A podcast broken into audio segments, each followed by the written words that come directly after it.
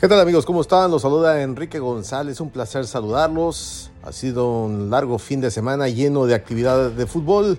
¿Qué les parece si analizamos lo sucedido en la Liga MX? Además de otras cosas que siguen llamando la atención, lo sucedido con Tata Martino, donde se le vio en Argentina, suponiendo que debería estar en México. Estamos en Enrique Deportes Podcast. Esto es Sport City. Muchas gracias por estar con nosotros y bueno, vamos a platicar por partes. Iniciamos con el caso de Tata Martino, un hombre que está en el ojo del huracán en estos instantes. Eh, la semana pasada, como usted recordará, Gerardo Torrado fue cesado de sus responsabilidades, de su puesto dentro de la Federación Mexicana de Fútbol. Era el encargado de ser el enlace entre la Comisión de Selecciones Nacionales y el Tata Martino, el director técnico. Se le criticó mucho por la falta de carácter quizás, o realmente de claridad en torno a de que Tata Martino realmente es un empleado de la Federación Mexicana de Fútbol, no tiene privilegios extras, más allá de lo que está acordado dentro de un contrato que se firmó con él cuando inició su gestión al frente de la selección mexicana de fútbol. Eh, se le criticó mucho de que no estuvo en partidos claves de la selección mexicana de fútbol en los Estados Unidos porque tenía un problemita en el ojo, un problema médico. Esto lo podemos entender. Posteriormente no estuvo en partidos claves de la sub-20 o quizás de otras divisiones donde debería estar presente viendo a seleccionados o posibles seleccionados mexicanos.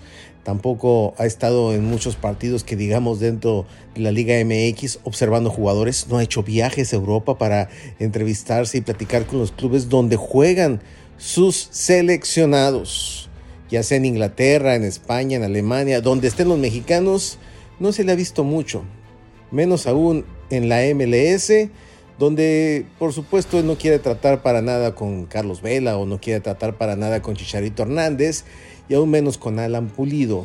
Y qué decir de Salcido que ya no está en la MLS y que es nuevo eh, defensa del cuadro de Ciudad Juárez.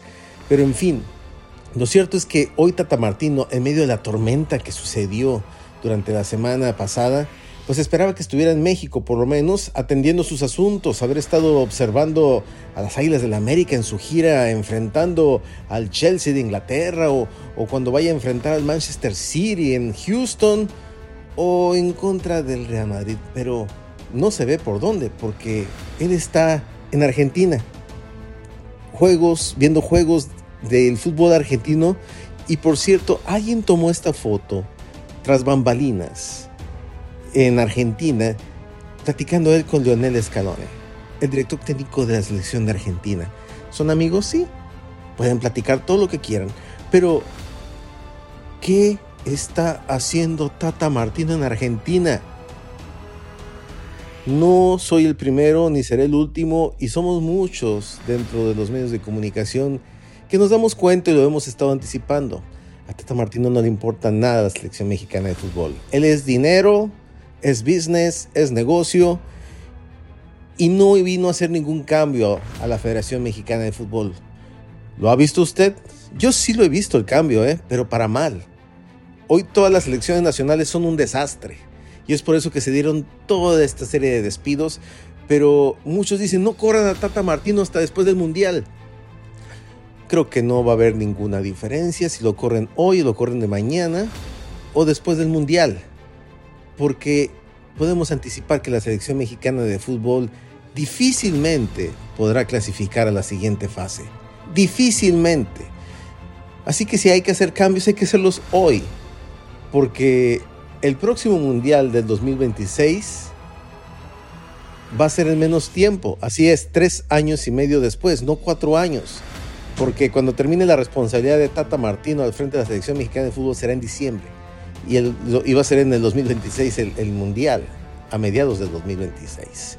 Así que hay que empezar a trabajar ya y a buscar quién va a ser el próximo técnico de la selección mexicana de fútbol, porque a este señor, a este señor, sin decir ningún tipo de nacionalidad, no le importa para nada la selección mexicana de fútbol. Nunca entendió la rivalidad entre México y Estados Unidos. Nunca entendió el, papel que juega la selección mexicana de fútbol dentro de CONCACAF. Nunca lo entendió y no lo va a entender. Él solamente sabe lo que es jugar Brasil-Argentina y quizás no lo quiere entender, porque para él solamente son negocios y muchas veces dicen que es mejor no conocer a la víctima, ¿no? Y en este caso será la Federación Mexicana de Fútbol que le ha pagado tanto dinero, tanto dinero por hacer un cambio. Se quedaron encantados seguramente con lo que les pudo prometer Tata Martino, pero pues que no ha ganado nada. No ha ganado nada. Y pues no va a ganar nada con la selección mexicana de fútbol aquí en el futuro porque él se va a ir.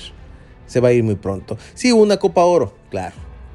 En los momentos en los que hubo este romanticismo por su llegada. Pero hoy, hoy Tata Martino no tiene nada que darle a la selección mexicana de fútbol. No sé usted qué opine, pero no creo que haya mucho que le pueda aportar a México estando en Argentina a miles y miles de kilómetros de sus jugadores. Aunque no esté concentrada la selección de mexicana de fútbol, él tiene que estar trabajando.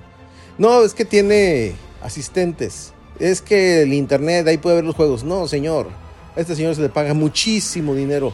Muchísimo dinero. Así que para estarle pagando vacaciones en Argentina, el señor es muy caro y sobre todo porque no ha dado resultados. Usted por supuesto que tiene, usted tiene la mejor opinión.